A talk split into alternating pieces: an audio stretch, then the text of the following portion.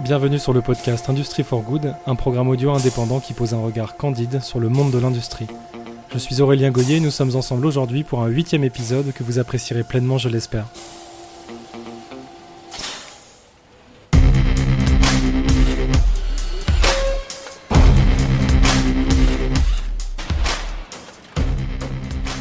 Pour cet épisode, j'ai le plaisir de recevoir Louis Delillers, CEO de Corewave.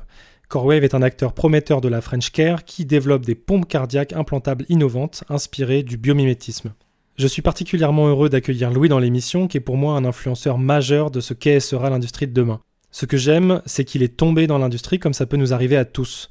Il incarne parfaitement pour moi le polyptyque économie, science, technique et engagement, bien au-delà des aspects industriels d'ailleurs. On est parti pour une heure d'échange. Bonne écoute alors bonjour Louis, déjà est-ce que tu vas bien? Bonjour Aurélien, oui je vais très bien, je suis très content de retrouver Corewave après, euh, après ce week-end, donc c'est, je vais très bien, je te remercie. Écoute, euh, Louis, ce que je te propose, c'est qu'on commence par euh, les basiques. Je veux bien que tu te présentes rapidement et que tu nous présentes CoreWave aussi. La question, on pourra un peu la prolonger après, mais en fait, ce que je voudrais comprendre, c'est les, les principaux enjeux auxquels vous faites face aujourd'hui en tant qu'entreprise et puis peut-être toi aussi en tant que dirigeant. Ok, bah donc Louis Delillers, je suis le directeur général de CoreWave depuis maintenant euh, un peu plus de 7 ans. J'ai rejoint la société quand il y avait 5 euh, employés, aujourd'hui on est un peu plus de 70. Euh, donc j'ai la chance de, diriger CoreWave qui a euh, pour mission d'aider les chirurgiens cardiaques, cardiologues et, autres professionnels de, santé à mieux lutter contre l'insuffisance cardiaque et en particulier à non seulement sauver la vie de leurs patients en insuffisance cardiaque terminale, mais en plus leur leur offrir une vie euh, euh, pleinement active. Donc le Corée, on est une start-up industrielle dans le domaine de la, de la medtech, des dispositifs médicaux, et dans un domaine très particulier qui est celui des pompes cardiaques implantables, qui est un peu l'Himalaya de la medtech, dans le sens où euh, il y a beaucoup de complexité, c'est probablement, des dispositifs les, les, plus complexes, où on est un domaine qui se rapproche à bien des égards plus du, du spatial, et d'ailleurs notre industrie en vient, et a fortiori, on utilise une technologie de rupture qui, euh, qui est donc la, pompe à membrane ondulante, qui est une nouvelle façon de pomper depuis que l'homme pompe, c'est-à-dire depuis euh, la haute antiquité. C'est la première fois que cette technologie biomimétique est employée. Donc il y a un, tas de, problématiques euh, scientifiques et industrielles où on va aller au-delà de l'état de l'art, ce, qui est, ce qui est passionnant et ce qui explique aussi qu'on est donc 70 personnes, plus de 70 personnes, donc de plus de 10 nationalités, on a plus de 50 ingénieurs, euh, et on va travailler sur, euh, sur un, un, focus assez, assez, enfin un spectre assez large. On a de la, la mécanique des fluides, de, l'électronique, de euh, l'informatique, de l'algorithmique, de la science des matériaux, de la biomécanique, de, de certains pans de la, la médecine aussi qu'on va explorer euh, en frontière de l'état de l'art, comme l'hémodynamique ou certaines problématiques qui sont liés à, au, au, sang, hein, donc euh, tout ce qui est hématologie. Donc tout ça est passionnant.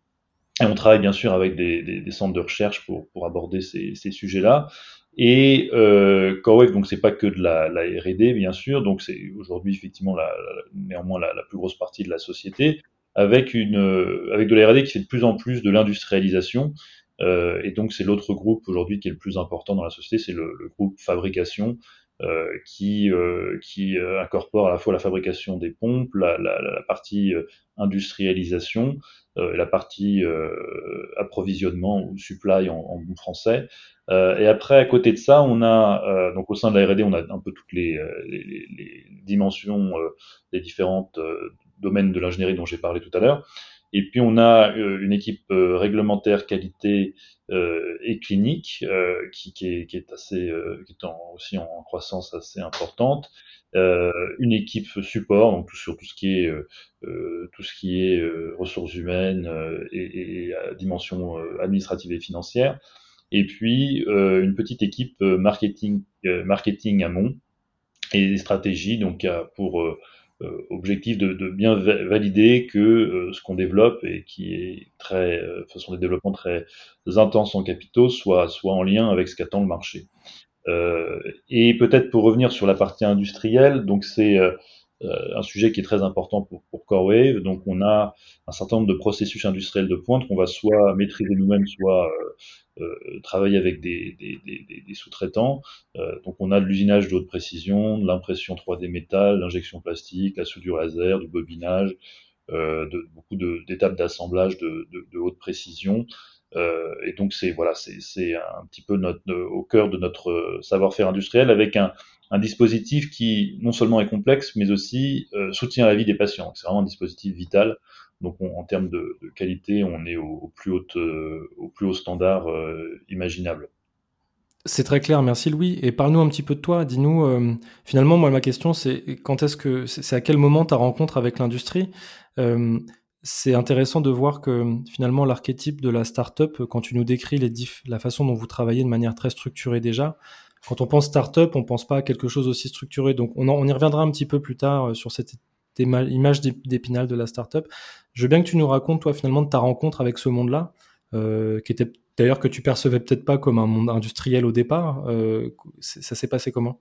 Oui, donc j'ai commencé par monter un, réseau social, ce qu'on appelle aujourd'hui un réseau social. À l'époque, c'était pas un terme qui était, qui était employé. Ça me semblait utile parce que ça permettait de, de, de, faire communiquer des personnes qui, qui se communiquaient pas forcément ensemble dans la vraie vie, mais ça enfin rapidement, euh, ça m'a paru relativement futile et puis complètement obsolète avec l'arrivée de, de Facebook. Et, et, à ce moment-là, moi effectivement, ce qui, euh, comme j'avais une et j'ai enfin, une conscience écologique assez ancienne, je me disais bah tiens c'est voilà il faut que ça soit utile, euh, que ma vie soit utile, que je, je monte des projets, euh, ça serait super que j'arrive à monter des projets dans dans ce qu'on appelait à l'époque les, les, clean tech, euh, donc des, des, des, sociétés technologiques qui euh, servent pour un monde plus durable. Et donc forcément, quand on a ce, ce tropisme-là, on, va se rapprocher de l'industrie, ou du moins chercher à se rapprocher de l'industrie. Et donc moi, j'avais à cette époque-là euh, deux fascinations. Je dirais une fascination pour, les, pour, le, pour le modèle de la start-up et pour son caractère euh, organisationnel, disruptif et euh, voilà, ça c'est quelque chose qui m'attirait énormément. Et puis, j'espérais je, pouvoir euh, un jour euh, monter ou contribuer à une, société euh, qui, apporte quelque chose de disruptif dans, dans, ce domaine des, des clean tech. Et donc, c'était le domaine des startups était beaucoup plus fermé qu'il ne l'est aujourd'hui. Euh, c'est assez difficile de, de, l'approcher à, l'époque. Hein. Je parle de la, fin des années 2000. et a fortiori, les clean tech, il y avait très peu de, très peu de choses. Donc, ça a été vraiment un, un cheminement qui m'a qui m'a amené à essayer de me rapprocher de l'industrie parce qu'effectivement les clean tech c'est c'est euh, c'est un monde industriel donc euh, j'ai parmi les choses qui qui euh, qui m'ont fait me rapprocher de l'industrie bah, j'ai monté à un moment donné un, un, projet qui est plus un projet de produits manufacturés que vraiment industriel mais qui était des, euh, des c'était une, une, boîte qui faisait des t-shirts euh, des t-shirts un peu design euh, avec des, des, des, designs sérigraphiés. C'était au Mexique et c'était rigolo parce que c'était un premier, un premier, je dirais une première exposition à titre personnel à cet univers, mais dans un, dans un contexte très particulier parce que au Mexique, voilà, fallait faire du sourcing. Je me suis retrouvé dans euh, dans une rue qui s'appelle Isabel la Católica, qui est juste à côté de, du quartier chaud de Mexico, enfin chaud dans le sens particulièrement dangereux qui était Pito, et on se retrouve effectivement à, à négocier le prix des, des, des sérigraphies à, euh, à, côté de personnes qui d'hommes en armes, hein, parce que c'est ça le Mexique, c'est assez assez euh, assez folklore. Et euh, et puis j'ai oui j'ai essayé à chaque fois de me rapprocher de l'industrie. Euh, j'ai fait un, un, passage à, l'incubateur de, de Central Paris, alors qui n'était pas sur des, des, des, sujets industriels en tant que tels, c'est-à-dire pas des pas des boîtes industrielles, mais des projets de start-up industrielles. Donc ça c'est à la fin des années 2000. Et, euh, et finalement, euh, je me suis associé avec un, un chirurgien maxillofacial pour euh, euh, monter une société euh, dans le domaine des dispositifs médicaux euh, qui euh, développait des sortes d'accessoires pour pompes cardiaques. Ça, c'était en 2010. Et, euh, et effectivement, c'est pas un hasard que je sois tombé dans le domaine des dispositifs médicaux, parce que d'une part, c'est un projet où c'était utile, et d'autre part, c'est vrai que le, le, domaine des dispositifs médicaux, c'est un domaine où on trouve des startups industrielles depuis très longtemps, depuis, euh, euh, je dirais, en tout cas en France, les années 80. Et donc il y avait une maturité, il y avait quelque chose, et, euh, et ça m'a permis de plus découvrir à ce moment-là la, dimension industrielle. J'ai eu la chance d'avoir un mentor qui euh, s'appelle donc Pierre-Jean euh, le Duc, qui dirige DMJ depuis maintenant, euh, je crois, une vingtaine d'années, qui est une très belle ETI industrielle. Et il m'a fait rencontrer quelqu'un qui a été notre directeur technique industriel, qui était quelqu'un qui avait beaucoup d'expérience dans le domaine, qui s'appelle Gérard Fonfred, qui est, un chaudronnier à la base et qui a monté sa propre boîte de mécanique, il a positionné sur le médical, qui, qui s'est appelé Dodienne Santé, qui faisait une dizaine de millions d'euros de, chiffre d'affaires, qui était très international, et qui est quelqu'un de, de, formidable. Donc c'est ces rencontres qui m'ont permis de mieux mieux découvrir l'industrie, que j'ai découvert aussi un peu de mon côté quand j'étais dans cette société en prenant mon, mon, bâton de pèlerin et en faisant du sourcing dans différentes boîtes industrielles. Bon, et, et bon, tout ça a été euh, voilà passionnant. Et donc j'ai euh, à un moment donné, euh, MD Start, qui est le, le startup studio euh, qui a créé CoreWave, et donc Sophie Nova, qui est, qui est le fonds qui est à l'origine de CoreWave, cherchait un, un, directeur général pour prendre la direction de la société. Et comme j'avais j'avais travaillé avec eux par le passé, j'avais à la fois la vision financière, la vision un petit peu industrielle de par ma, mon expérience euh, dans cette société que j'avais montée, euh, et puis une connaissance du domaine clinique euh, et, et, et, des, et, des, et, des, chirurgiens cardiaques par cette même expérience. Donc voilà, donc c'est comme ça que, que les choses se sont faites. Et puis au sein de Corway, moi j'ai la chance de travailler avec des personnes qui connaissent très très bien l'industrie, dont le directeur technique a, a participé à la mise en route de plusieurs usines à travers le monde dans les dispositifs médicaux.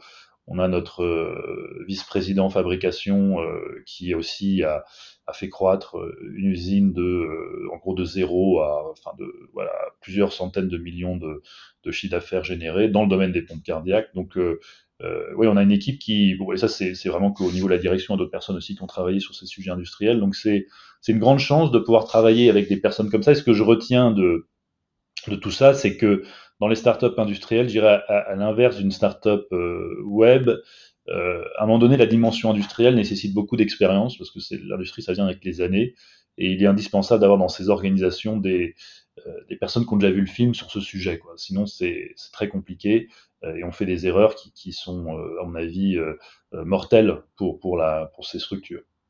Ouais, c'est super intéressant, Louis, de voir le parcours et puis surtout, ce qui est très intéressant, c'est de voir que euh, quelque part, tu t'es pas levé un matin pour euh, faire de l'industrie, même s'il y avait des affinités, tu t'es levé pour porter un projet à impact. Et il s'avère qu'à un moment donné, on arrive euh, au pied du mur de OK, bah, maintenant il faut fabriquer des choses.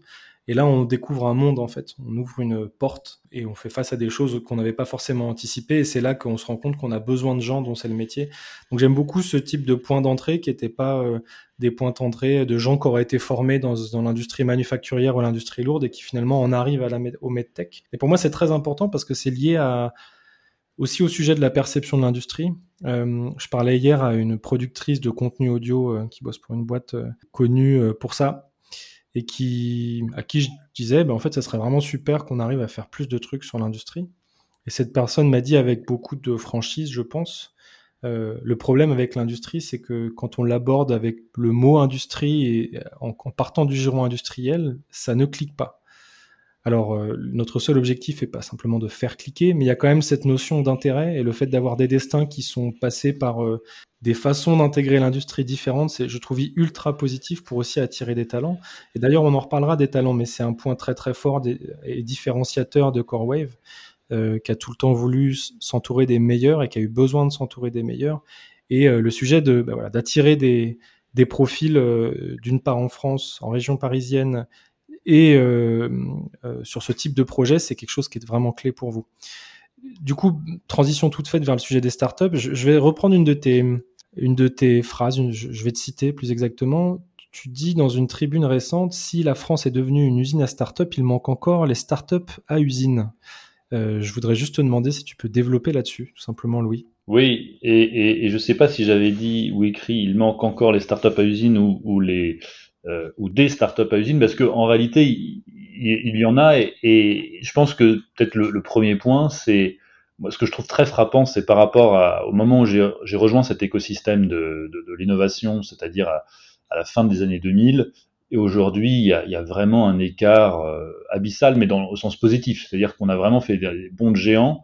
Euh, à l'époque, euh, monter une start-up industrielle semblait euh, très difficile, peut-être quelque chose réservé à euh, plutôt à la, à la Californie. Hein. Je, je, le dis parce que c'est à l'époque je m'intéressais euh, aux startups de domaine des microalgues, alors que c'était pas forcément le, le, meilleur secteur d'avenir, mais, mais on voyait les capitaux qui étaient levés aux États-Unis, les choses qui étaient faites aux États-Unis qui étaient très ambitieuses, euh, qui étaient très compliquées à faire, voire impossibles à faire en, en Europe. Et donc il y a aujourd'hui, si, on regarde par exemple dans, dans, domaines qui sont industriels comme le, quantique ou, ou, les batteries, euh, il y a beaucoup de choses qui se passent en Europe et, et en France, et ça c'est formidable. C'est-à-dire qu'il y a, y, a, y a vraiment, euh, il y a, on n'est pas, alors on est peut-être peut-être moins vite que d'autres, mais mais on loupe pas complètement la vague. Hein. Et, et, ça c'est quand même très très heureux. Euh, et, et, euh, et c'est le, résultat d'un travail qui a été fait euh, notamment en France, à partir de la fin des années 90, avec les, les incubateurs publics, euh, je crois que c'est sous Claude Allègre, où on a voilà un, un, pari qui est fait de se dire voilà on va on va aider la, la recherche publique à, à faire des, des, sociétés et forcément c'est dans un domaine où il y a souvent une, une forte composante hardware et donc c'est des sociétés qui vont devenir des sociétés industrielles euh, et puis tout cet écosystème, je pense, de la tech euh, qui, qui, augmente. Donc, je, quand je parle des, des, de l'usine à start-up, il y a des ponts entre les startups digitales et les startups euh, plus industrielles. Et euh, il y a des ponts dans la compréhension de l'hypercroissance, il y a des ponts dans les investisseurs qui vont peut-être d'abord faire euh, que des trucs digitales, puis après qui vont se lancer dans des, dans des domaines industriels. Donc tout ça est, est très positif. Alors après, une fois qu'on a dit que c'est très positif, c'était que pour dire que c'était très positif, je n'aurais pas écrit ce papier, c'est qu'il y a des choses à, à améliorer. Et, je pense que de, de, ma fenêtre, et encore qui, qui est probablement pas exhaustive, hein, euh, euh, c'est que le, je pense qu'il est primordial de, de faire de l'usine un endroit attractif. Et euh, il y a une première responsabilité, et ça dépasse très probablement euh, le, le, le, caractère des startups industrielles. C'est vrai pour tous les industriels. Il y a une responsabilité des dirigeants de la société industrielle quand on regarde par exemple ce qui se faisait au, au, au 19e siècle, dans les usines, il y avait vraiment une, une recherche esthétique, une recherche. Euh, alors, on a l'image d'Épinal qui, qui, qui, est très négative, mais dans les faits, quand on voit des bâtiments euh, euh du 19e ou du 20e, il y, avait quand même euh, bah, l'usine Palais, parfois, dans certains endroits, il y avait des usines peut-être plus lumineuses. Enfin, il y avait, il y avait quand même une recherche esthétique de l'usine qu'aujourd'hui, j'ai l'impression qu'en France, on a totalement perdu. C'est-à-dire que euh, on voit les usines qui s'ouvrent, c'est souvent des, des, euh, des, bâtiments avec de la toile, la tôle ondulée et puis euh, voilà un hangar. Et, et, je pense que pour que l'usine soit attractive, il faut que, euh, faut que les, voilà, que ça soit un lieu de travail qui soit extrêmement attractif. Et, et c'est ce qu'on essaye de faire au sein de Corway, clairement. Euh, et par exemple, quand on va dans d'autres pays, je ne sais pas si, si, si, on se balade par exemple en, en Suisse, euh, les manufactures horlogères je veux dire, c'est extrêmement sympathique. Hein. Il y a, il y a, c'est pas du tout le hangar qui est ondulé, il y a des grandes vitres, etc. Ils ont dans des, un cadre de travail qui est, qui est, qui est très agréable. Et je pense que ça, c'est important euh, pour rendre les usines attractives. Et puis alors, il y a l'idée de l'usine urbaine, euh, qui est que, et c'est effectivement dans, toujours dans ce volet de, d'usine attractive, euh, me semble importante, euh, et ça, la responsabilité des politiques est probablement plus, plus, plus, plus, plus centrale, puisque, en gros, les, les, les usines ont, ont, été chassées des villes euh, ces dernières années, alors même qu'aujourd'hui, dans, dans, ce mouvement de, de réindustrialisation, euh, en tout cas de, de, de, renouveau industriel, il y a un tas d'activités qui peuvent très bien être réalisées en ville, puisqu'elles ne présentent pas de risque particulier, absolument aucune nuisance, hein, moins de nuisance qu'aurait un, un supermarché ou autre et elles apportent de l'activité, elles apportent euh, vraiment tout un, peut-être même de la fierté de, de, voilà de fabriquer des choses comme ça dans, dans, sur ces territoires. Et alors qu'en ville, on a beaucoup d'ingénieurs, beaucoup de aussi de techniciens qui sont qui, qui peuvent qui peuvent se, se, voilà converger vers ces lieux. Et donc je pense que c'est primordial que on sanctuarise les quelques zones ou quelques endroits industriels qui, qui, qui existent encore en, en ville et qu'on fasse de la mixité, c'est-à-dire qu'on n'ait pas simplement des, zones industrielles mises de côté, mais qu'on ait des usines au cœur de euh, quartiers vivants où on va avoir euh, le resto à côté. Donc c'est typiquement ce qu'on a nous à Corwave, là où on est en train de monter notre usine, c'est qu'on a, voilà, on sort de l'usine, il y a un terrain de pétanque, on a des terrasses euh, avec voilà une vue imprenable sur toute la région parisienne. À côté, il y a des restos, il y a des, il y a des supermarchés, on est à 10 minutes du métro et ça, c'est évident, c'est un, plus, quoi, et ça me semble indispensable pour pouvoir euh, voilà, attirer du monde. Après, il y a la notion d'attirer les meilleurs, et donc évidemment, ça, rejoint cette idée qu'il faut que les, usines soient des endroits attractifs. Mais et, là-dessus, je pense qu'en France, et attirer les meilleurs et attirer les meilleurs de, de partout dans le monde. Et en France, on a beaucoup d'atouts parce qu'on a la chance d'avoir un pays qui, fait rêver à l'étranger, avec euh, voilà la, notamment Paris, avec cette, avec tous ces, ces, monuments extraordinaires, avec cette, cette vision que l'étranger peut avoir de, cette ville, cette ville lumière, et, et qui, qui, fait véritablement un effet dément sur les talents internationaux. Et on a la chance aussi d'avoir un cadre, notamment avec le régime des impatriés, tout ce qui a été fait sur les passeports talents, qui est très favorable à accueillir euh, ces talents étrangers. Ce qui, moi, ce que j'ai observé euh, dans, les, dans les principaux freins, c'est que souvent, quand on va attirer un talent de l'étranger, c'est quelqu'un d'assez senior, et donc il va falloir qu'il vienne avec sa famille, donc avec euh, euh son conjoint ou sa conjointe et ses enfants. Et ce que j'ai trouvé, ce qui bloquait le plus, à titre euh, bah, d'expérience qu'on a eu au sein de CoreWave, c'est la scolarisation des enfants. C'est-à-dire qu'il y a aujourd'hui euh, trop peu de place dans des euh, écoles internationales et euh, il y a certaines écoles qui sont plus ouvertes, mais c'est des écoles où les tarifs sont, plus adaptés à, un footballeur du, Paris Saint-Germain que euh, qu'un cadre d'une start-up industrielle. Et donc c'est euh, ça, c'est un point qui, je pense, bon, il y a vraiment un effort à faire. Et, et, et, sinon, je pense qu'il faut, parce qu'on des tentations de te dire, bah oui, on n'a plus de talent chez nous, c'est trop dommage, c'est vraiment un problème, euh, on est obligé d'attirer des gens de l'étranger. On pourrait avoir cette, cette vision-là. Je pense, je pense pas qu'il faut du tout avoir cette vision-là. C'est-à-dire que de tout temps, la France a, a attiré des talents euh, pour se développer, euh, même à une époque euh, pré-industrielle sous Louis XIV, les manufactures royales, bah, c'est des gens qui viennent des, des ces talents qui viennent des Pays-Bas, d'Allemagne, qui vont développer tout ça. Euh, même au 19e, dans la deuxième révolution industrielle, des, des sociétés comme General Electric bah, ont donné naissance à des boîtes comme Thomson derrière Thales. Enfin, c'est il me semble, hein, Thalès, je, je dis peut-être une bêtise, mais il me semble que c'est ça. Donc c'est c'est euh, de tout temps. Il faut pas du tout sans, il faut pas du tout euh, voir ça comme quelque chose de, de négatif. C'est et c'est plutôt une chance qu'on a dans ce pays de pouvoir attirer euh, des talents de l'étranger. Puis le dernier volet, qui à mon avis, euh, ce que les startups industrielles ont besoin de de financement et qui, qui est un volet qui, qui est important, c'est qu'on a un système financier qui n'est pas tout à fait adapté au développement des startups industrielles. C'est-à-dire qu'on a tout un écosystème qui s'est développé pour les euh, startups de la tech, mais euh, qui a des temps d'investissement et des horizons euh, qui sont pas, pas vraiment adaptés à des, à, des, sociétés industrielles, a fortiori quand c'est sur des technologies de pointe. Et donc il me semble qu'il serait utile à la fois de développer des, des, fonds, ce qu'on appelle evergreen, c'est-à-dire des fonds qui n'ont pas d'horizon d'investissement prédéfini, donc qui peuvent se projeter sur potentiellement euh, euh, enfin, qui peuvent se projeter au-delà de 10 ans et de réinvestir et d'accompagner ces projets dans la durée. Et enfin. Euh... Je veux bien que tu expliques, Louis, cet aspect-là, parce que tu parlais de 10 ans. Et dans une interview que tu as fait à la REF, cette année, tu expliques ça en disant, en fait, euh, au bout de 10 ans, euh, la situation d'une. d'une boîte du numérique, elle n'est pas du tout la même que 10 ans d'une start-up industrielle. Bah oui, une boîte du numérique, au bout de 10 ans, normalement, elle fait quand même pas mal de chiffre d'affaires. Euh, et euh, elle a pu organiser des événements de liquidité qui sont souvent pas euh, par de ce qu'on appelle les événements de liquidité, c'est-à-dire des, elle a pu euh, certains certains investisseurs ont pu sortir à des bonnes conditions euh, parce que il est facile de d'évaluer la valeur, voilà, elle fait du chiffre d'affaires, donc c'est relativement simple. Et puis il y a, il y a beaucoup d'acquisitions qui se font, et donc voilà. Donc et donc le, le, le, temps de 10 ans sur le numérique, ça, ça fonctionne quand même assez bien. Euh, d'autant plus que la plupart des euh, acteurs qui rentrent sur des sociétés numériques rentrent quand elles commencent déjà à faire du chiffre d'affaires. Euh, dans le domaine industriel, et a fortiori quand on est sur des technologies un petit peu un petit peu de pointe, il n'est pas pas normal que la que la société ne fasse pas de chiffre d'affaires au bout de 10 ans.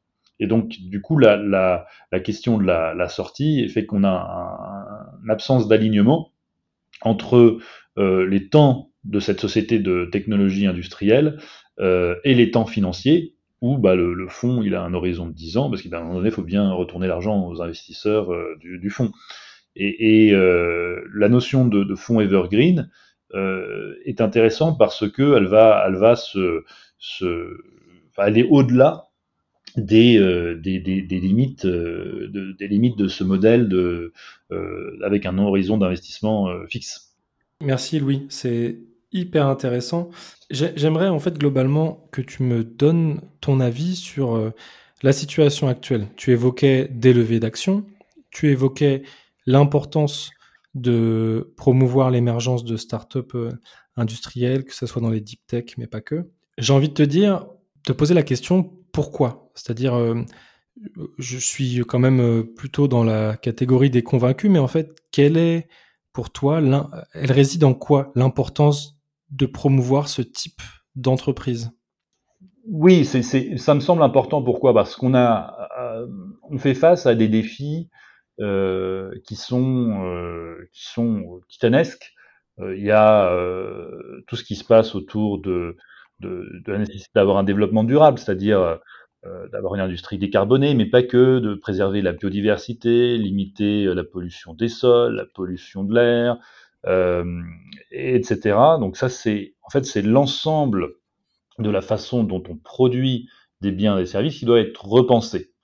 Euh, et pour repenser tout cela, les acteurs existants, évidemment, euh, sont très bien positionnés, mais parfois, il faut euh, penser de façon complètement iconoclaste, et le, les meilleurs acteurs qui, sont capables de faire ça, euh, ça va être euh, des startups. Euh, et donc, euh, pour faire face à ce, à ce, défi, je pense que dans un premier temps, il est, il est critique, il y a une responsabilité politique de créer un, cadre qui favorise justement euh, des approches différentes. Mais pour avoir ces approches différentes, il me semble ces organisations qui sont capables de faire, de, créer de la disruption, euh, semblent vraiment centrales. Et de la même façon, on a euh, des défis sanitaires qui sont considérables. Donc tout le monde a en tête, bien sûr, le, Covid, mais il y a aussi toutes ces maladies chroniques qui émergent. Il y a probablement peut-être à nouveau des maladies infectieuses qui vont revenir euh, avec cette problématique aux alentours des, des autour des, des, des antibiotiques. Euh, et, et, tout ça nécessite des approches différentes, des approches innovantes. Et euh, les startups sont vraiment porteuses de cette capacité à produire des, à développer des produits complètement euh, euh disruptifs qui vont, alors il n'y a probablement pas un, produit magique qui va régler tout le problème, mais une série de produits qui peuvent vraiment, euh, en grande partie, régler ces, problèmes. Et pourquoi faut-il le faire chez nous? Euh, bien, tant qu'à faire, autant, euh, autant récolter les fruits de, de, de, ces sociétés à haute valeur ajoutée qui vont, qui vont, euh, qui vont s'attaquer aux problèmes du siècle. Et, et, autant en être acteur. Je veux dire, je je, je, je sais pas qui, qui, a envie d'être spectateur de, de, ce qui va se passer ailleurs, alors que, que cette, ces, ces, ces, menaces sont particulièrement anxiogènes et qu'il faut euh, à tout prix, c'est un impératif, le, y, y, faire face. Et donc, c'est faut prendre ses responsabilités. Et je pense que euh, au niveau français, au niveau européen, on a des atouts formidables. Euh, et donc, euh, donc c'est c'est mon avis, c'est vraiment vraiment le point central. Puis on a un dernier qui, qui, qui, qui fait un peu éruption dans le débat public aujourd'hui, euh, mais qui est, qui est quand on regarde l'histoire récente est assez une. C'est que euh, si on ne produit pas de, de, de biens euh, biens chez soi, et, et, bien le jour où euh, on, peut rentrer dans une guerre totale, euh, eh bien on est complètement nu. Euh, et, et, donc si en, en, en 14 on ne s'est pas fait ramasser, euh, c'est qu'on avait un, complexe euh, industriel qui, fonctionnait à peu près euh, et qu'on a réussi à mobiliser. Alors j'espère qu'on va pas se retrouver dans une situation pareille, mais c'est quand même important d'avoir sur son sol ce type d'infrastructure, ne serait-ce que, que pour euh, que pour euh, ne pas, euh, enfin que, pour avoir un aspect euh, enfin d'intimidation, je sais pas comment dire, de, de, de j'ai oublié le terme, ne vient pas. Dissuasion, je te remercie. Euh, le terme que je cherchais, c'était dissuasion. Non, mais voilà, donc ça, ça me paraît. Euh, et puis on l'a vu, enfin pendant le Covid, si on n'est pas fichu de, de, de, de fabriquer nous-mêmes des choses, on se retrouve dépendant. Il y, a, il y a, par exemple un point qui, est, qui, est, qui commence à, monter un peu dans l'opinion, c'est la notion des, des, euh, des euh, matériaux à base de, de dites de terres rares. Et aujourd'hui, il faut avoir conscience que euh, tout ce qui est bah, dans euh, des voitures électriques ou tout ce qui est système électrique, et pompe cardiaque comprise, hein, c'est en passant, et tout ce qui est dispositif médical actif, euh, tout ça transite aujourd'hui par quasiment un seul pays. Et on est devenu dépendant à, à, à 100%, alors qu'on produisait 50% euh, en France euh, de ces matériaux euh, dans les années 80 avec les Américains. C'est problématique, se, se dire on, on dépend d'un pays euh, qui a une vision de, du monde différente et qui, qui est certainement pas un pays démocratique. Est-ce qu'on peut se permettre cette dépendance? Non. Merci Louis pour ta réponse. Je veux ton avis, Louis, sur la situation actuelle. Tout simplement, je prends quelques exemples en bataille. on parle des risques de délocalisation qui sont liés à la crise énergétique. je pense à la sortie de Patrick Pouyanné sur sa rémunération qui a été remarquée, je crois qu'on peut dire ça. on voit aussi une forme de souverainisme ambiant qui, qui surfe un peu sur tout ça. Euh, j'ai pas de souci avec le sujet de la souveraineté, naturellement, mais en tout cas, la façon dont c'est exploité est, euh, parfois euh, un peu excessive. On a aussi une image de la France qui, euh, qui selon certains médias, souffre à l'international. J'ai pas trop d'avis là-dessus, mais en tout cas, c'est ce qui est décrit un petit peu. Qu'est-ce que ça t'évoque tout ça? Et ce qui m'intéresse, c'est de savoir comment toi et tes équipes vous vous sentez vis-à-vis de tout ça. Est-ce que c'est quelque chose qui plane ou est-ce que vous vous sentez un peu euh, étant finalement à l'entre-deux entre des problématiques de medtech plus généralistes et, euh, et l'industrie pure et dure, comment vous, comment vous le percevez ça? Moi, moi, ce que je perçois, c'est quand même assez, assez positif. C'est-à-dire que, euh, et je ne veux pas non plus voir la, vie en rose et, sous-estimer les problèmes que tu, que tu viens d'évoquer. Hein. Mais déjà dans les années qui, qui viennent de s'écouler, euh, il y a un tas d'usines qui ont ouvert, et c'est une fête, on n'en parle pas assez. C'est toujours l'idée qu'on entend euh, l'arbre qui tombe, mais pas la forêt qui pousse. Donc ça, c'est fantastique. Je pense que ce qui est aussi très heureux, euh, c'est que l'opinion publique est désormais, me semble-t-il, durablement favorable à une réindustrialisation, il y a une vraie prise de conscience, et c'est très important parce qu'en démocratie, euh, l'opinion publique, finalement, c'est un peu ce qui dirige les choses. C'est-à-dire que les, hommes politiques vont, avoir tendance à prendre des choix qui, euh, qui, vont dans le sens de l'opinion publique. Et, ça veut probablement dire que euh, aussi, avec les différents électrochocs qu'il y a eu, ils vont avoir tendance aussi peut-être plus, je l'espère, à anticiper sur la longue durée euh, et notamment, moi, ce que je vois de très positif, là, que je, je alors je suis pas du tout un expert du sujet et, et, et, euh, et je ne me rends pas compte des temps euh, que, que, cela, euh, que cela représente, mais par exemple, ce qui est le, le Critical Raw Material Act, euh, qui, qui, est poussé par Thierry Breton sur les, les métaux rares, c'est quelque chose de formidable. C'est-à-dire que c'est super. On, voilà, on va, on, on, essaye de prendre notre destin en main sur des sujets. On a des dépendances subies qui peuvent être potentiellement catastrophiques. Alors sur le sujet de l'énergie, euh, nous, Corewave, on a la chance euh, d'être préservés, parce que d'une part, on n'est pas en train de, fabriquer en, série nos produits, et par ailleurs, on est sur des produits à très haute valeur ajoutée, donc on est, globalement préservé du sujet. Mais moi, c'est vrai que je, mesure que c'est potentiellement une bombe nucléaire euh, pour l'industrie, pour l'industrie européenne.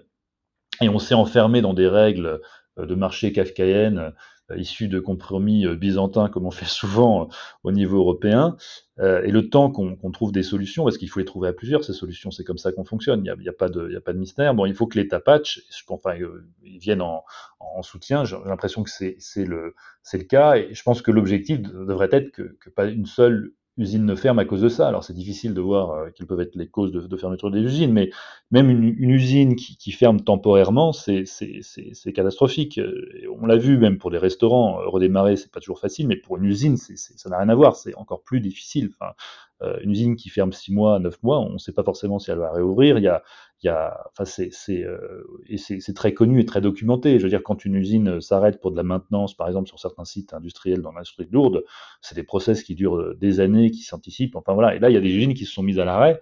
Euh, à cause de ça, et c'est catastrophique. Et je pense que la notion de quoi qu'il en coûte là-dessus serait peut-être utile à explorer. La, question, c'est bon, les marchés financiers sont plus tout à fait les mêmes que qu'à que, que, qu'à l'époque euh, où cette euh, politique avait été mise en œuvre, mais mais voilà, c'est est-ce qu'on en a les moyens, c'est une autre question. Mais mais euh, mais ça, c'est vrai que ça serait, ça serait ça serait formidable d'arriver à faire ça pour préserver le tissu industriel. C'est ça me semble voilà indispensable de de, pouvoir, enfin, ça, serait formidable de pouvoir faire ça. Euh, après, par rapport à ce que tu, euh, tu dis sur, euh, sur les différents sujets, moi, je pense que la, France, l'image de la France à l'international, elle me semble toujours très bonne.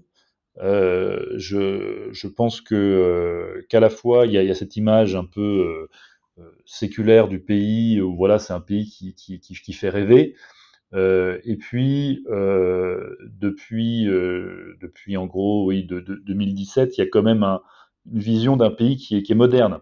Euh, je pense qu'est vu de l'extérieur, qui se modernise, qui est, qui est, voilà. Bon, ça, je pense que c'est, en tout cas, vu les États-Unis, hein, j'ai l'impression que c'est la, la vision qui, qui, qui, qui, qui prévoit.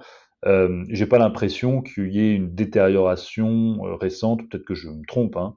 Euh, voilà. Mais euh, ah non, c'est intéressant. Je pense qu'on a, il y a une, il y a une négativité aussi ambiante euh, qui, qui, est sûrement pas complètement inexpliquée à certains égards, mais en tout cas, c'était juste intéressant d'avoir ton opinion et, et dès lors que je demandais ton opinion, elle est forcément un peu subjective, mais ça m'intéressait de savoir comment toi tu percevais ça et il y a quelque chose d'assez optimiste dans ton discours et je trouve que c'est tout à fait recevable et appréciable. Je te propose qu'on avance justement sur ce sujet de, bah, de l'industrie qu'on veut. Euh, je pense que on est d'une génération qui a envie que les gens s'emparent du sujet de l'industrie. Euh, par exemple, je me considère pas lobbyiste euh, à tout prix d'une industrie. Je sais être, parfois être très critique à son égard. Et pour autant, je pense qu'il est important que les gens comprennent à quel point ce sujet est présent dans leur vie et à quel point ils peuvent s'en saisir à différents niveaux. Mais avant tout, selon toi, une industrie qui serait en adéquation avec des enjeux sociétaux contemporains, elle ressemble à quoi? Bah, je pense que euh, c'est une industrie qui, qui, prend en compte la dimension euh, écologique. Euh, ça, ça me semble primordial. Et ce qui est très heureux, c'est qu'aujourd'hui, il y, y, a un tas de, de, forces qui poussent à faire ça, des forces réglementaires. au niveau, nous, on le voit en tant que, que start-up, on a, on a aussi des, des investisseurs, les financiers poussent, beaucoup dans ce sens-là. Hein, donc, c'est quelque chose de, très positif. Hein. On doit, nous, CoreWave, par exemple, faire un rapport euh, de chaque, année sur ces, sujets. Et donc, on est noté là-dessus. Euh, et donc, ça, c'est, ça pousse à, à, allouer plus de capital ou moins de capital, et donc plus de capital sur les sociétés qui sont vertueuses. Euh, donc, je pense que ça, c'est, et ça va être vrai pour toutes les boîtes industrielles qui veulent trouver des fonds. Et je pense que c'est, euh, quelque chose de, de, de, très, très vertueux. Et puis, il y a aussi, bien sûr, les salariés qui poussent là-dessus. Et donc, ce, cette génération euh, qu'on dit génération climat, et, ça, ça c'est très vertueux. Euh, je pense que cette industrie moderne, elle, elle, a, elle, a, vocation à fabriquer des choses utiles, euh, et euh, euh c'est pas forcément des, des, objets euh, qui vont servir à la transition climatique, hein, mais c'est des objets bon, dans la santé ou dans d'autres, ou même la mobilité, c'est utile. Enfin voilà, donc je pense que ça c'est primordial. Euh, et avec, oui, comme pour faire. Tu veux dire que l'industrie aurait quelque part un rôle dans les sujets de sobriété, parce qu'il y a toute une pensée euh, euh, souvent euh, libérale qui consiste à dire en fait l'industriel euh, euh, a un rôle dans éventuellement l'économie de la production, enfin au sens sobriété, efficacité, décarbonation, etc. Mais au-delà de ça, tu penses que l'industriel, il a un rôle. Enfin, est-ce que tu penses que demain, quand on pense aux cas comme Shine, etc., tu penses que c'est des choses sur lesquelles les industriels doivent s'auto-réguler? C'est-à-dire te se dire que demain, si je deviens industriel, je dois m'assurer que mon produit sert euh, la cause sociétale euh, Ou est-ce que tu penses que c'est complètement euh, rêveur de penser que les gens vont se brider et produire des choses quand elles mériteront d'être produites et qu'elles serviront euh, le citoyen, la société au géné en général? Je pense que la, la, réponse est dans ta question. C'est-à-dire que aujourd'hui, s'il y a Shine, ça montre bien que ça se s'autorégule pas. Donc, il, il faut des, des réglementations ouais. Euh, là-dessus, euh, des garde-fous, c'est clair. Et aujourd'hui, on en manque. Euh, et parfois, il y en a, il y en a en trop qui servent à rien et qui brident les choses. Donc, c'est difficile. Le, le, travail du régulateur est pas facile.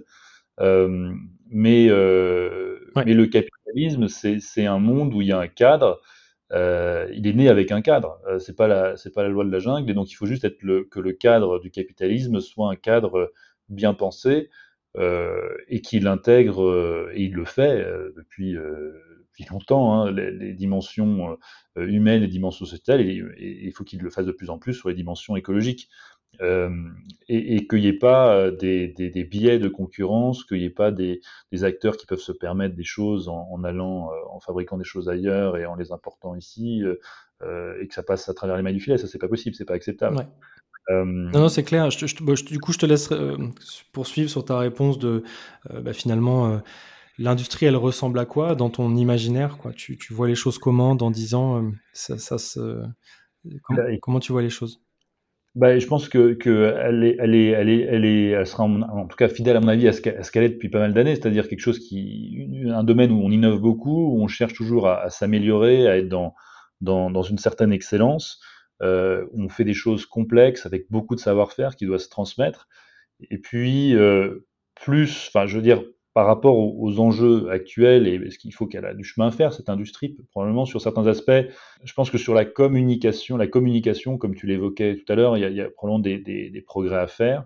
Euh, parce qu'on est dans une société de la communication et de l'image, et donc, euh, donc oui, euh, c'est à mon avis quelque chose qu'elle doit prendre probablement mieux, mieux en compte avec une, euh, et ça fait écho, je crois, à la tribune que tu avais écrite, le papier que tu as écrit, c'est-à-dire qu'avec une vision, pas, pas de la com pour juste la com, c'est-à-dire qu'il faut que ça soit vraiment quelque chose d'authentique.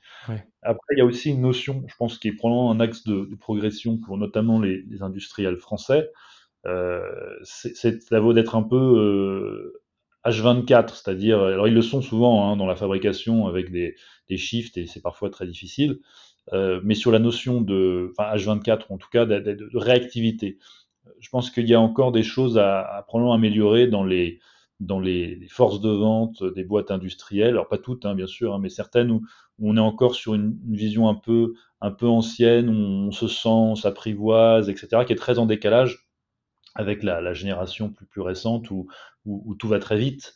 Euh, et euh, donc ça, c'est probablement quelque chose qui sur lequel la, l'industrie a des progrès à faire.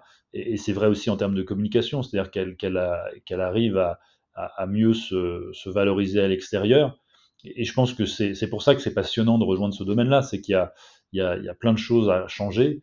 Euh, et, c'est ça qui est intéressant, d'avoir des chantiers à, mener. Merci beaucoup. C'est intéressant de voir un petit peu comment tu perçois les choses. Moi, je retiens euh, toujours euh, de l'optimisme euh, cette, euh, cette, nécessité d'avancer. Puis à la fois, c'est intéressant de voir que euh, tu induis que l'industrie est sur une pente déjà très positive. C'est-à-dire qu'au-delà au -delà du fait que les choses aient évolué positivement depuis quelques années, euh, tu, tu, sens quelque chose avec, enfin, on, on, sent la continuité dans ton discours. Euh, quand, par exemple, dans la tribune que tu évoquais, que j'ai publié récemment, il y avait quelque chose qui était relevé peut-être plus, un peu plus de la rupture, mais en tout cas, c'est super intéressant.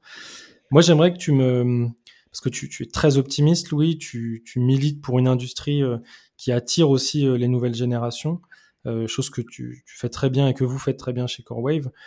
Moi, j'aimerais quand même savoir s'il y a des choses qui te mettent, un, qui te mettent en colère et si ça, ça peut être une sortie médiatique, un, un, mauvais ouvrage ou un bon ouvrage qui t'a mis en colère, et au contraire, on va dire une sortie médiatique qui t'a qui t'a enthousiasmé. Quoi. Je voudrais savoir s'il y a des choses qui te, qui te titillent dans le bon comme dans le mauvais sens en ce moment.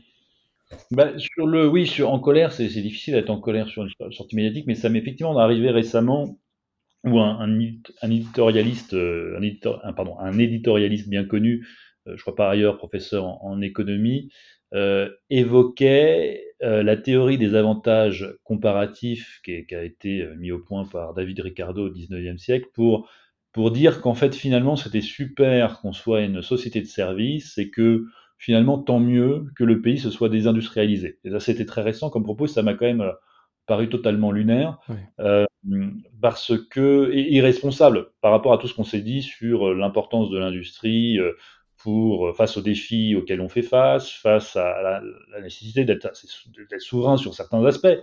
Euh, ça m'a semblé totalement déconnant.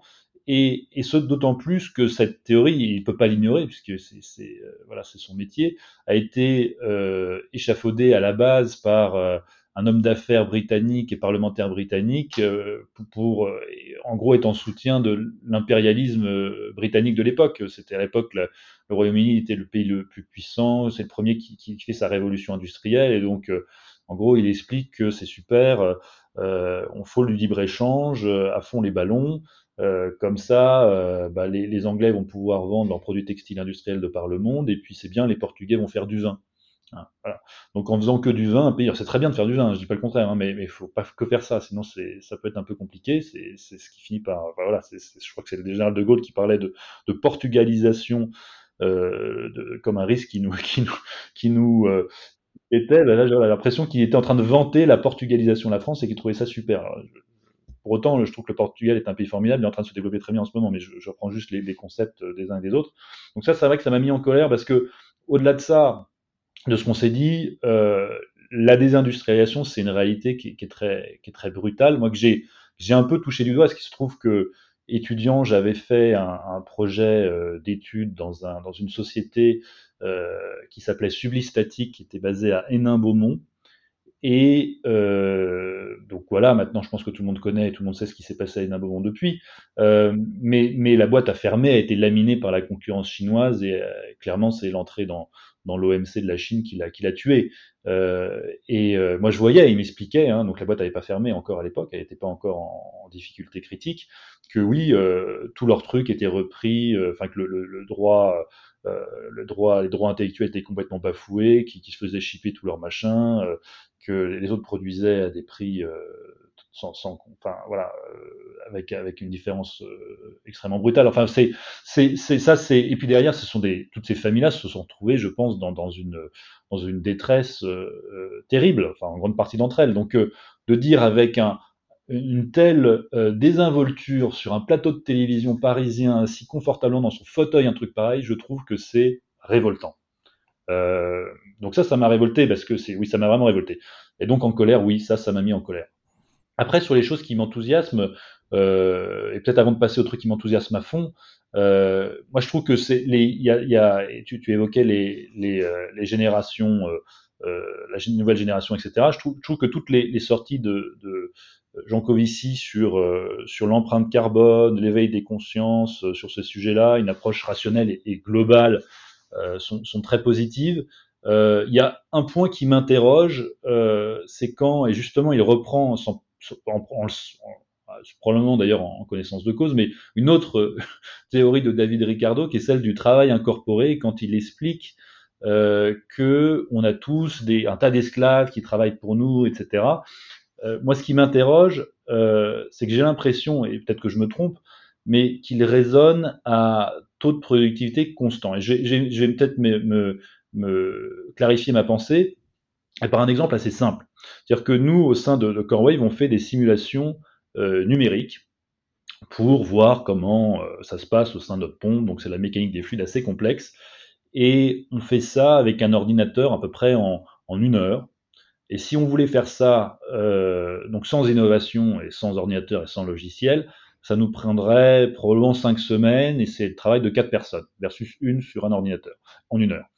Euh, et j'ai pas fait, alors il faudrait faire le calcul en détail, mais l'ordre de, de, grandeur entre le calcul numérique d'une heure euh, et même en prenant euh, la consommation d'énergie, machin, etc., euh, de l'ordinateur et ce qui est nécessaire pour le concevoir, euh, versus euh, l'autre, c'est quand même un ordre de grandeur de 50 à 500 fois. Donc, il, cette notion de se dire que quand on innove, en fait, on fait que remplacer les hommes par des machines, c est, ça me semble pas forcément juste, et que ce, qui, ce que je trouve le danger que je vois là-dedans, c'est que si on raisonne comme ça, on se dit tiens l'innovation euh, va faire que on va on va c'est un c'est une, une sorte de de, de, de fuite en avant euh, parce que on va remplacer euh, les hommes qui consomment par des machines qui consomment tout autant. Or, je donnais cet exemple, mais il y en a plein d'autres. Euh, il me semble que c'est pas juste. Et, et, je pense que euh, justement, alors c'est formidable encore une fois ce qu'il fait sur l'éveil des consciences, mais ce que ce que moi je constate en tant qu'industriel, hein, euh, c'est que un ingénieur, quand il développe un produit, il parle d'un cahier des charges, et que depuis 300 ans, euh, donc depuis la première révolution industrielle, euh, en gros, le, le, dans le cahier des charges, il n'y a jamais eu la notion, que depuis quelques, peut-être quelques années, pour quelques acteurs, de euh, quelle est euh, ma, mon empreinte carbone du produit que je développe. Et la, bonne nouvelle, c'est que quand des ingénieurs mettent quelque chose dans un cahier des charges, eh bien, ils sont capables d'atteindre ce cahier des charges. Donc, si on leur donne pour cahier des charges de dire ben, l'empreinte carbone doit être la plus petite possible, voire doit être neutre à terme en faisant différentes choses, ils vont être capables de le faire dans plein de cas. Et donc, euh, c'est pour ça que je, trouve que c'est très important de le rappeler et que le devoir, des, à mon avis, des ingénieurs et des jeunes, ingénieurs, c'est de mettre leur, tout leur savoir au service euh, euh, d'une innovation qu'on peut l'appeler comme on veut, la sobriété ou je sais pas quoi, mais justement qui réinvente un monde où on est beaucoup plus respectueux de notre planète. Alors, je dis pas qu'il va y avoir, il faut pas changer des, des comportements. Je pense qu'il faut en changer, mais je pense que on peut quand même avoir être très positif sur la capacité d'innovation et que cette notion de rendement constant de, la consommation d'énergie me semble, en tout cas dans ce que je constate, me semble erroné. et, il y a d'ailleurs un tas de théories sur le sujet qui depuis ont, tout cas essaye de battre en brèche cette notion de travail incorporé qui parle de travail-utilité. Je pense que c'est quand même une réalité le travail-utilité. Euh, donc après, sur les points qui m'ont enthousiasmé, donc je le disais, Jean Covici m'enthousiasme sur plein de sujets, et sur le sujet industriel, euh, moi je trouve que, que, Nicolas Dufour fait un, travail, en tout cas moi chaque fois qu'il parle, je, je, vois ses paroles, je trouve que c'est, il, il, parle extrêmement bien, de façon concrète et, et imagée, et, et, je pense que c'est que c'est très très très utile et, et qu'on a beaucoup de chance d'avoir euh, cette personnalité euh, qui porte ce, message de la euh, réindustrialisation avec autant de, avec autant de, de, justesse dans les propos et autant de, d'énergie. ça, je trouve que c'est, c'est, voilà, je suis vraiment enthousiasmé à chaque fois que je l'écoute. Je trouve que c'est à chaque fois très intéressant. Il y a une, une pensée très profonde. Donc, donc voilà. Pour conclure, ce que je te propose, Louis, c'est qu'on on parle des, on va dire des perspectives que tu entrevoit pour les acteurs français de la santé à l'échelle mondiale euh, Est-ce qu'elle est en bonne santé, cette French Care? Et puis on peut terminer par un message pour euh, peut-être les plus, les plus jeunes qui nous écouteraient ou des personnes qui cherchent euh, à aller travailler dans des, dans des filières à impact. C'est quoi les choses qui viennent à l'esprit? Bah, les, les, les, perspectives, je pense qu'elles sont. non, il y a, y a, plein de choses qui sont très. Enfin, y a, oui, il y a des très belles perspectives pour, pour, pour les sociétés dans la santé, parce que c'est il y, a, le vieillissement de la population qui va encore durer, qui, fait qu'il y a vraiment des vraies problématiques nouvelles à, régler. Euh, par exemple, nous, dans CoreWave, c'est intéressant. Hein, on est, on est, dans, on est, ma mission, j'en parlais au début, c'est-à-dire de, de, participer à la lutte contre l'insuffisance cardiaque. Ce qu'il faut avoir, et peut-être que c'est des chiffres que, n'a pas forcément en tête, mais aujourd'hui, si un patient est diagnostiqué d'une insuffisance cardiaque, il a malheureusement qu'une chance sur deux d'être encore en vie cinq ans plus tard. Euh, et ça, c'est une opportunité euh, quand on est entrepreneur. C'est une réalité terrible, mais c'est une opportunité d'améliorer cette situation. De la même façon que euh, tout ce qui se passe autour du dérèglement climatique est une opportunité dans le sens où il faut, voilà, il va falloir essayer de lutter contre ce truc.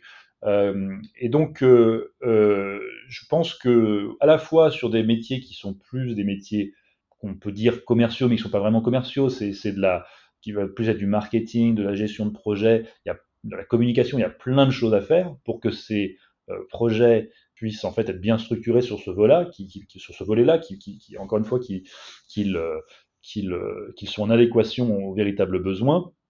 Et puis il y a plein de choses à faire sur l'aspect sur l'aspect ingénierie, sur l'aspect euh, voilà. Et, et, donc euh, la France est un est un magnifique endroit où on a un écosystème de, de l'innovation qui est formidable avec des avec un tas de dispositifs. C'est vraiment un paradis de l'entrepreneur et euh, donc de, de, financement et en particulier un paradis de l'entrepreneur dans des dans des sujets plus compliqués puisque euh, il y a voilà des incubateurs qui sont qui sont là pour ça. Il y a un tas de, de concours qui permettent de financer ces, ces, ces, sociétés au début. Et puis il y a aussi des sociétés existantes euh, qu'on peut rejoindre. Euh, je pense à Corway qui sont des formidables écoles pour apprendre euh, avant de se, lancer ou d'apprendre ou de contribuer tout simplement à un projet. Tout le monde n'a pas à être entrepreneur. Euh, c'est probablement même une minorité euh, de la population qui, va vouloir être entrepreneur. Et on peut être aussi entrepreneur dans une autre société. C'est-à-dire que moi, typiquement, quand je ne l'ai pas, monté, et pour autant, je, suis entrepreneur au sein de cette société. Et autour de moi, j'ai beaucoup de gens qui sont des entrepreneurs dans cette société. Donc, euh, et, et, ce qu'il faut, je pense encore avoir, et je déviens un peu du, du sujet euh, initial sur la French Care, mais mais euh, on monte pas quelque chose tout seul, on monte quelque chose, c'est ces aventures collectives. Et, euh, et, donc rejoindre une société existante, c'est une formidable opportunité de rejoindre une équipe qui, qui fonctionne déjà et la compléter euh, par, ses, par ses talents et par son, son envie. Donc ça, je pense que c'est... il y a un tas de sociétés dans la santé, euh, que ça soit dans les, dans les dispositifs médicaux ou dans la biotech, euh, en, en, France, qui, qui, qui sont, euh, qui, sont qui, qui, vont avoir un, un, super avenir. Donc euh, euh, parce qu'il y a, y a un écosystème qui a, qui a, grandi avec des entrepreneurs qui ont déjà vu le film, avec des financiers qui ont déjà vu le film, et avec un terreau de d'inventeurs, de, de, de, scientifiques qui est, qui est, exceptionnel. Donc ça, c'est une grande chance d'être en France pour ça, euh, parce qu'il y a vraiment euh, un tas d'opportunités dans lesquelles, euh, voilà, un tas d'opportunités à, à, saisir, que ce soit dans des sociétés existantes ou dans des projets à monter. Très belle conclusion, Louis. il va me rester à te remercier pour cet échange passionnant. J'invite naturellement euh, tous nos auditrices et auditeurs à aller se renseigner sur ce que fait Corewave, à te suivre sur les réseaux sociaux, que ce soit à travers tes prises de parole sur, euh, sur notre belle industrie française. Merci Louis, merci pour tout, merci pour ton temps. Et puis, euh, ben, je te dis à bientôt. À bientôt.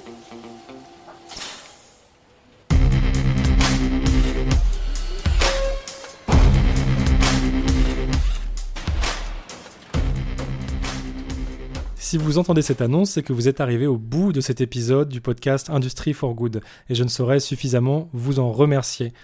Quelques mots pour vous inviter à vous inscrire également à la newsletter sur Substack. Il vous suffit de taper Industry for Good avec un 4 sur votre moteur de recherche préféré, d'entrer sur le site et de vous inscrire à l'aide de votre simple email. Vous recevrez une communication à peu près tous les mois ou tous les mois et demi. À très bientôt sur le podcast Industry for Good.